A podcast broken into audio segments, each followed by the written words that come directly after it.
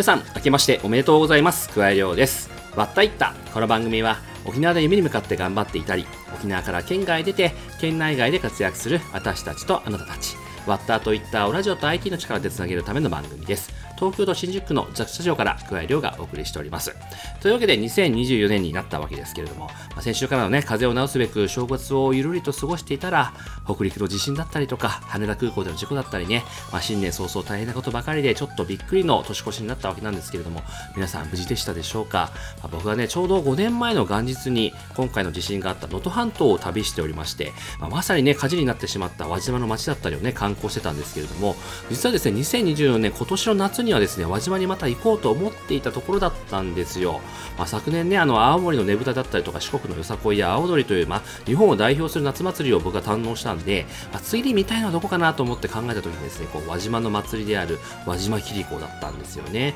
まあ、だからね、今回の震災が本当ショックでして、まあ、なんとかね、復旧してほしいなと心から願っているわけなんですけれども、まあ、その中でですね、注目されたのが NHK のアナウンサーによる避難の呼びかけのアナウンスだったんじゃないかなと思っておりまして、で、僕もね、ちょうどあの NHK でサッカー中継を見ておりまして、そのまままあ地震速報に切り替わったんで見てたんですけれども、本当ね、怖くなるくらいこう切実な叫びといいますか、早く逃げてくださいっていうね、まあ、強い口調でアナウンスをされていたわけなんですが、被災地の人はね、恐怖を感じたんじゃないかなと思いますけれども、まあ、あれもね、実は2011年の東日本大震災の教訓を生かしたルールがあったということでございまして、まあ、その後の SNS ではね、あれくらい言ってもらわないと伝わらないはずだ、立派だったみたいなね、称賛が相次いだわけなんですけれども、まあ、やはりね、こういった緊急事態においては、まあ、テレビもラジオもね、ライフラインになるわけで、まあそこで伝えるアナウンサーの責任というのはをね、改めて思い知った今日この頃です。えさて、今回は前回に続き、そんなアナウンサーとして長年活躍を続けているラジオスターをゲストに迎えた67回目のわったいった始まります。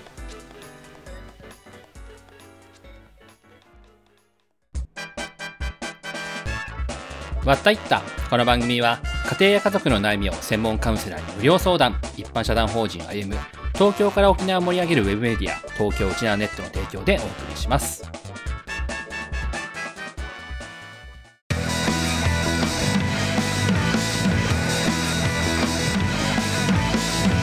加え量のわったいった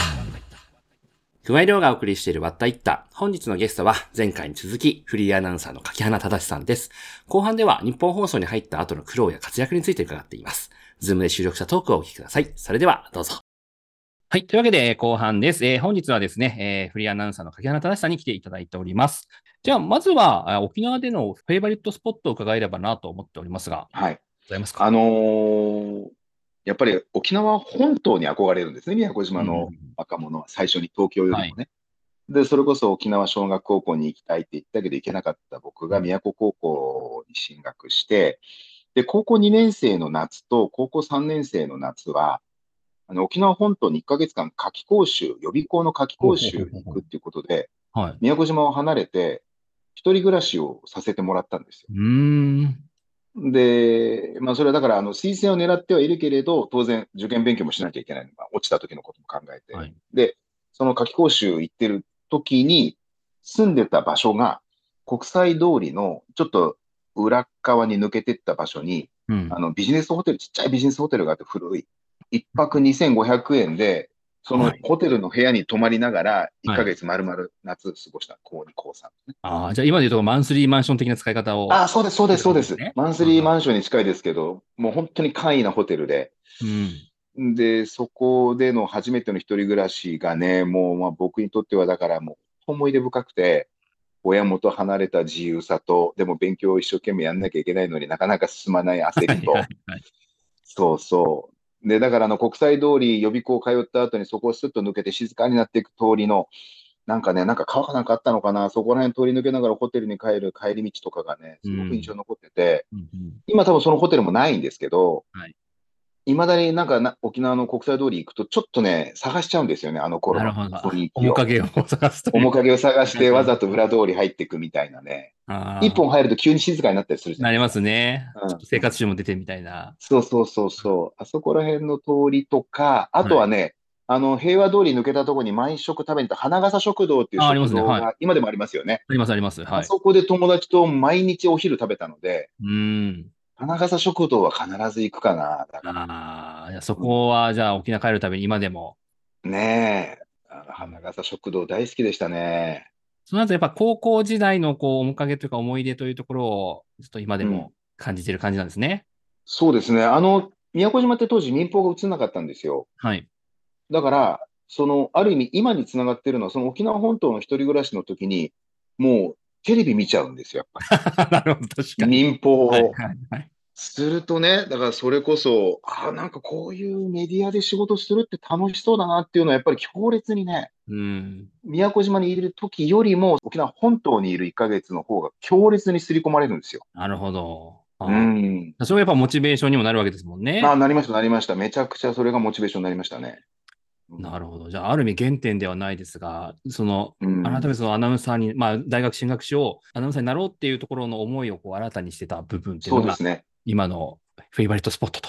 いや、そうですね。もうね本当に、あの時の初心ですよね。うんアナウンサーを目指した時の最初の気持ちですね。ああ、いいですね。それは非常に。なるほど。そんなフェイバリットスポット。まあ、それもあって、無事うにん。大学に進み、そして、夢の、まあ、ラジオ、日本放送へとはい。いうところでございますが、まあ、あの、日本放送1年目で、あの、オールナイトニッポン、花形のオールナイトニッポンの2部、あれは2部がはい初めてだったんでしたっけ？そうなんですよね。あのーもう第一声が自分のオールナイトニッポンのタイトルコールでしたね。うんメディアに出た第一声。ですよね。なんで、デビューが、ラジオデビューがオールナイトニッポンっていう。そうそうそうそう。なかなか今考えられませんけど。なかなか、なかなかな、えー大抜擢でしたよ。やっぱり当時、僕の時間帯、深夜3時、月曜日の深夜3時の前、僕の前担当したの小沢健二さんです。あ、お酒。もう、小沢健二さんから無名の新人アナウンサーっていうのは結構な落差ですよね。えー、けどその抜擢に答え、まあ1年間しっかりやりいやいや、これはね、大事なポイントで答えられなかったんですよ。あ、答えられなかった。え、1年間で打ち切りですから、これはもうあの、超が、超がつくほど評判が悪い番組で、うん。聴取率も最低でしたし、うん。だからあの、抜擢してくれたプロデューサーに対して申し訳なかったのは、はい。僕日本放送に入って、ニュースは読めない、鉛がまだ取れてない、アクセントがおかしいとか、うんという、なもう何でも何にもできない中で、何にもできないやつがオールナイトニッポン喋ると、みんなから愛されるんだっていう理屈を持ってたプロデューサーの方で、うん何にもできないから君を抜擢するんだよって言われて始めたんです。はい、はい、はそしたら、トークもできなかった。い。なるほど。だから本当にもう、入社1年目はもう辛い思い出しかないです。もう、えーもう月曜日やってたんですけども、月曜日が来るのが嫌で嫌でね、話すネタもないし、どうせまた今夜も滑るんだなとか、なるほど、悪循環ですね。本当悪循環でしたね、あの頃はね。だから1年で打ち切りっていうのが正解です。じゃあ、それがあって、まあ、ある意味、その、ひまあ、いきなりの挫折というところでございますけれども、はい。ここはい。からその、ね、かなりこう、まあ、モヒカンになったりとか、いろんなことをこう、うんうん。し始めたというところが、よく以降というところだと思うんですが、そうですね。そのあたりやはりこの、今回のこの1年間の失敗があって、それをじゃあどうすればいいんだろう、どうこう表現すればいいんだろうみたいなところのもがきの中で生まれたものが、あそうですね。あの、だからまあ追い詰められた時に、これまた別のプロデューサーが、ちょうど日本放送の改編のタイミングで夜10時からの番組を立ち上げると。はい。あの、帯でね、月火水木の帯で立ち上げるときに、一人パーソナリティが、あの、ミュージシャンの方が決まってて、で、そのアシスタントに男のアナウンサーを使いたい、お前を使いたいんだけれどうん、柿花っていう名前で出たって面白くないからうん、あの、クール K っていう名前、マイクネーム、はい。名前を変えて、謎の存在として出ろと。で、また別のディレクターが、だったらお前名前変えるんだったら見た目も変えろってモヒカンにしたらどうだっていう人がいて、もう追い詰められてるから、受ければいいからはい、モヒカンやります。はい。名前も変えますと。はい。っていうところで、2年目のそのゲルゲットショッキングセンターっていう番組に、1年間ダメだって言われたのに、間髪入れずに次の仕事が来るっていう、ここがちょっとミラクルが起こったんですよ。なるほどな。うんうんえー、で、それでまあ生まれ変わり、名前も変わり。で、とにかく体を張る、言われたことは何でもやるうん。というのが僕の中の売りになってうん、自分の中でもその破天荒な行動に拍車がかかっていくので、なんかもう夜な夜な番組が終わるたびにスタッフと飲みに行く、はい。えー体重は110キロまで増える、えーもう遅刻はする、はい。とんでもない何年間かが始まる。まあ、ある意味けど、その頃のキャラクターってやっぱ今でも印象にはある残ってるとか、今の、今も変わらない部分もあ変わんないですね。ますね。だからちょっと基本的にはそうそうなんですよ。なんかこう、残ってますね、そのベースはね。まあ、そういった意味では、やっぱまあ、数に近い部分っていうのは、やっぱりその破天荒さというところはもともとあった感じなんですかね。うん、素はね、真面目だと思うんですよ、自分では。ですよね。だけど、はい、今日あの前半聞いてたら、やっぱりものすごくしっかりと計画されて、うん、長い目標でゴールに向かっていったっていう印象だったので、もともとのその破天荒さってあんまりこうマッチしなかったんですけど。うん、あのだからあれなんですよ、いつもね、うん、いつもあの他の人と比べて自分がどうあるかっていうことを考えることで言うと、同じ理屈なんですよ。やっぱり地方出身者がいっぱいいる中で沖縄をどう出すかと一緒で、はい、たくさんアナウンサーがいる中で自分をどう出すかって考えたときに、どうも僕は王道のアナウンサーとしての実力の発揮は多分無理だと。うん、同じアナウンサーのなら横並びいっぱいいる中で、自分らしくあるためには、どうするかっていうことを真面目に考えた結果が破天荒なんですなるほど。真面目にか考えた結果がいい加減な人なんですよ。深いですね、それ。なるほど、面白い。うん、ああ、そっか、だ自己認識、自己評価して、そこからの差別化をどうするか。そうそう。というのが、その破天荒というキャラになったと。うん、そうですね。そうで、また周りの人が喜んでくれれば分かりやすいじゃないですか、評価が。そうですね、確かに。こういう、放送中にこういうちょっとぶっ飛んだことを言うと喜ぶんだ、ディレクターが、共演者がとか、こう、まあ、失敗はしても、その失敗のエピソードを、すごい怒られた話を違うところですると、違う人は違う人で喜んでくれるんだとか、うん、そういったことをまあまあ学んじゃうんですよね。うん、そういうことで、だんだん増えていっちゃって、エピソードが。なるほどな。じゃあ、それからが、まあ、だいぶいろんな番組に出演するようになってというところで、どんどんどんどんこう活躍されていくわけなんですけれども、まあ、その中で、はい、あの経歴でもお話ししたように、まあ、アッコさんの番組でしたりとか、そして自身のあなたとハッピー、今も続いてますが、とかに、まあ、進んでいくわけなんですが、まあね、それこそ破天荒の有名なエピソードとしては、和田アキ子さんの番組で、しょっぱなに寝坊するっていう、あ の、ね、有名な話だと思います。いやはいはい。そうなんです。だからそれが、だからもう破天荒の極みで、その日も夜の番組をクール系としてね、はい、やって終わった後にディレクターと飲みに行って、飲みすぎて翌朝起きたら、はい、アッコさんの初めての番組、アッコさんと初めて会う日、はい、中継レポーター役を頼まれていたのに起きたらもう番組が始まってて、家で。はい。はい、朝9時からの番組だったんですけど、始まってて、それで遅刻になって、アッコさんに土下座して謝るっていうね。だけどもう、まあ、アッコさん相当怒りましたからね、やっぱりね。あまあ、そこからまあ今はね、今になって、まあ、ある意味ネタになっているわけなんですが。そうなんです。だだある意味ね、またこれもね、結果論だけど、今から、まあ、口が裂けても当時は言えないけど、はいまあ、今から思えばラッキーでした。そうですね。印象的なスタートっていう。はい、そうですね。もう下の下ですからね。もう、もう、もう、あの、抹殺状態ですから、もう顔も見たくないみたいなところから始まってます。まあ、やっぱりそれでも、その、先ほどのまあ1年間の、あの、オレンジ日本が失敗したっていうのもありますが、それともやっぱり起用したいなとかっていうことを周りがやっぱり思って、それによって、ね、あのどんどん開いていったといったのかなという気もしてますが、まあ、そんなね、スタートからだったものが、今ではね、長年ずっとアシスタントを務めているわけですはい、そうですね。人生わかんないまあ、だから、ま、周りにね、余裕がありましたよね。うん、もう、やらかした人間をばっさり切るんじゃなくて、それをなんかちょっと面白いかもしれないなと思って、また使ってみようと思う人がいるっていうのは、まあ、やっぱり相当みんなに余裕がありますよね。今だったら無理だと思います。そうですよね。今のこう、うん、今は無理だと思う。ですね。うん。ああ、そっか。だから確か昔だったからこそっていうのもあるな、確かに。そう、そうだと思いますね。いや、本当に偶然ですけど、ラッキーでしたね。いやいやいや、けどそれをちゃんと運をね、しっかりと生かしていくっていうところだと思いますが、いやいやはい、その中では、あの、先ほど話したように、こう、あなたとハッピー今まで続いてて、聴取率もトップをずっと取っておりますけれども、その流れの中でどうですか、その、今思い出して、まあ、いろんな破天荒なエピソードもあると思いますが、まあ、一つなんか話すとすれば、あの、日本放送時代で、まあ、これだからラジオやっててよかったななのか、そういったのって何かあります？ラジオやっててよかったなねえ。いや、もう、とにかくいろんな人に助けられるから、うんうん、あの、そうそう、そういう意味では、オールナイトニッポンで失敗したっていうのは実はすごく僕の中では未だに大きくて、はい、要はね、一人で喋っても何も面白くないっていうのは自分でもよく分かってるんですよ。うん、で、誰かと絡んだ時に、その人に突っ込まれたり、はい、あるいはその人を突っ込んだりっていう関係性の中でしか僕は多分、面白さを出せないって、もう今でも思ってるし、当時から思ってる。だから、そういう意味では、あなたとハッピーで森永卓郎さんっていう、ある種、コメンテーター界のなんかこう、珍獣のような、ね、はい。ああいう方と巡り合えるっていうのは、やっぱり、僕もやっぱりそういう人をこう求めていて探してた部分もあるし、で、あの方はあの方で僕が、自分が暴走すればするほど、僕がこう、突っ込む、で、良さが出るって分かってやってるんで、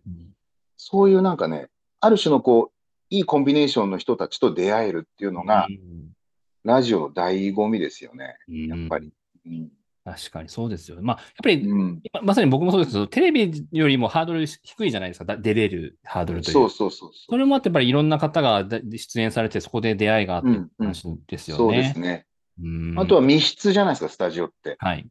だから、タレント、喋り手同士がほとんどで、その中でやっぱ関係性がね、すごく一回番組やるだけでも深まりやすいんですよ。うんうん、それはね、めちゃくちゃやっぱりラジオの良さです。うんで、そうやってなんか共演者というところから知り合いになり、知り合いからもっと深い、こう、パートナーみたいになっていくっていう、うん、そういうところがやっぱりラジオの醍醐味ですかね。そうですよね。やっぱりそ、うん、そこはその共演者同士もそうですし、やっぱりリスナーとの関係性もそうですね。全然違いますからね。うん、はい。僕ももちろんラジオ好きでこのことをやってるわけなんですが、やっぱりこう、テレビによく出ている芸人さんとか、あのそういった方々であっても、そのラジオ向けの顔、ラジオのリスナーとの関係性ってやっぱ違うじゃないですか。はい、おっしゃる通りだと。なんかラジオの良さだよなってやっぱ思いますね。うん、そうですね。それは本当ありますね。テレビで受けてる手もラジオで全く受けない人もいると思うし、うんうん、だから、テレビでそうでなくても、やっぱりラジオになった瞬間に関係性の結び方が抜群にうまい方とかやっぱいますもん、リスナーと。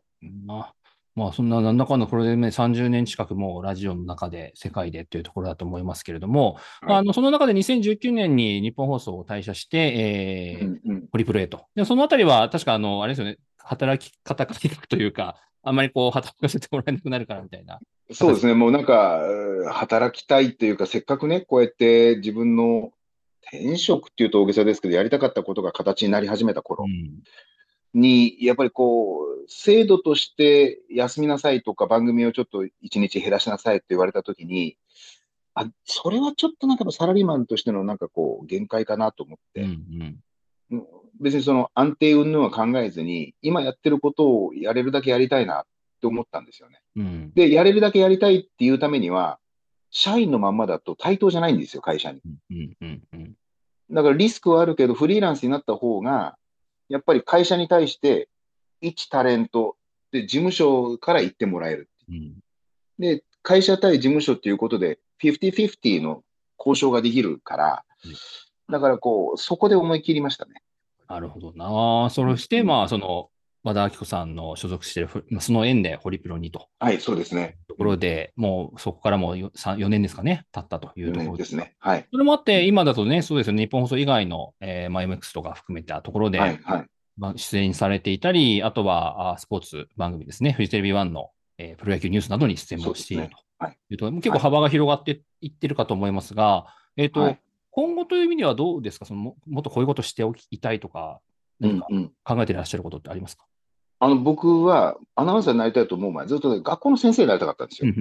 教師になりたいと思ってて、それがやっぱり自分の中にはあるみたいで、はい、それこそ最近、あのちょっとカウンセラーの資格も取ったんですけど、要はなんで取ったかっていうと、人の悩みを聞こうっていうんじゃなくて、なんかね、こう、コミュニケーションとか、はい、そういったことのなんかこう、それこそ自分の PR の仕方を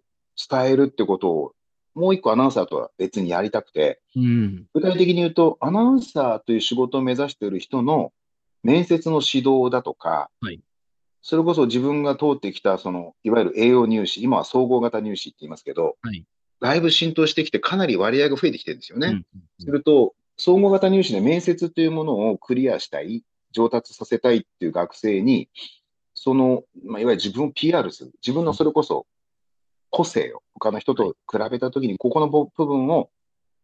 押せばいいんだよっていうことを教えてあげるような仕事をね、やりたいなと思ってます。うん、確かにね、今、その一定のところであれば、まさにこの収録もそうですか、まあ、ズームだったり、オンラインでも、あの面談とかできるわけなので、うんうん、そうですねね、それこそ沖縄で、今は沖縄にいてなかなか東京まで来れないけれども、うんうん、でこうアナウンサーになりたいんだみたいな若者たちの力になりますね。ね沖縄にいてアナウンサー目指してる子もしいるんだったら、それこそズームで指導してみたいとか、してみたいですね。ああ、いいですね、それは。じゃあ、それはいいんですか、そのじゃあ、垣花さんにぜひみたいな感じで。あ、いいですよ、いいですよ。今、あの、何人かね、もう無償でやってるんですよ。僕は別に今お金を取ろうとしてなくて、それこそズームですけど、やっぱり、あの、ガッツがある子は、ツイッターを通して直に見てもらえませんかって来るんで、そういう人たちにはもうやってるんで、もう全然いいですよ。なるほど。じゃあ、ちょっとね、それを聞い今聞いてくれている方で、ぜひという方は、垣花さんにコンタクト取ってみてくださいとはいはい。いうところですね。お待ちしております。ありがとうございます。じゃあ、えっ、と、そろそろお時間になりますので、えー最後に一言ということで、今、まあ、沖縄で聞いている、えー若者たちに一言お願いできればなと思います。はい。あの、僕の時代と違って沖縄がね、だいぶ東京と、まあ沖縄以外と近くなってるとは思うんですけれど、まあでも変わらないのは多分沖縄という土地とか、うん、風習とか、あとは沖縄の皆さん育った家族のあり方みたいなものって、やっぱり沖縄ならではの魅力に溢れてるんですよね。で、そういったことってすごく自分にとっての武器なんですよ。武器というか、個性そのものなんですよね。沖縄出身者にとって沖縄のそういう部分って。だからそういったことを僕は東京出てきてより強く感じたんですけど、ぜひ沖縄にいらっしゃる皆さんも、まあそういったことをより大切に、うん、自分の個性としてどんどん発揮していただきたいなと思いますね。うん。沖縄をネタにいっぱいトークを作って、いっぱい周りの人を盛り上げて、はい。面接に生かしたり、人間関係に生かしたりしてほしいです。ありがとうございます。まあ、そうですね。だからそれが沖縄に生まれたからこその自分の特徴ということで生かしていく。そうなんですよ。メリットなんですよ。うん。そう。最大のメリットは沖縄に生まれ育ったことなんですよ。僕にとっても。うん。確かにあれですよね、ラジオの中でも結構沖縄と、今日の、あの、そうなんですハッピーでも、さだまさしさんの話とかされてましたけあ そうそうそうそう、まさに。あうんの、初めて会ったアイドルはって言った時に極端なものが出てくるじゃないですか。ど。はい、そうですね。あの、アイドルなんか会ったことなくて、さだまさしさんしか宮古島に来てくれなかったっていう。はい。これも沖縄を使ったトークネタのたくさんある中の一個ですから。そうですよね。だからそれが今ね、沖縄にいるだけでは気づかない部分をしっかりそうそう認識して、うん。それを生かして、県外も含めて活躍できますよというところですね。そうですね。ありがとうございます。じゃとんでもあ、ないです。では本日のゲストはフリーアナウンサーの柿原正さんでした。どうもありがとうございました。ありがとうございました。お世話になりました。加え量の割ったいった。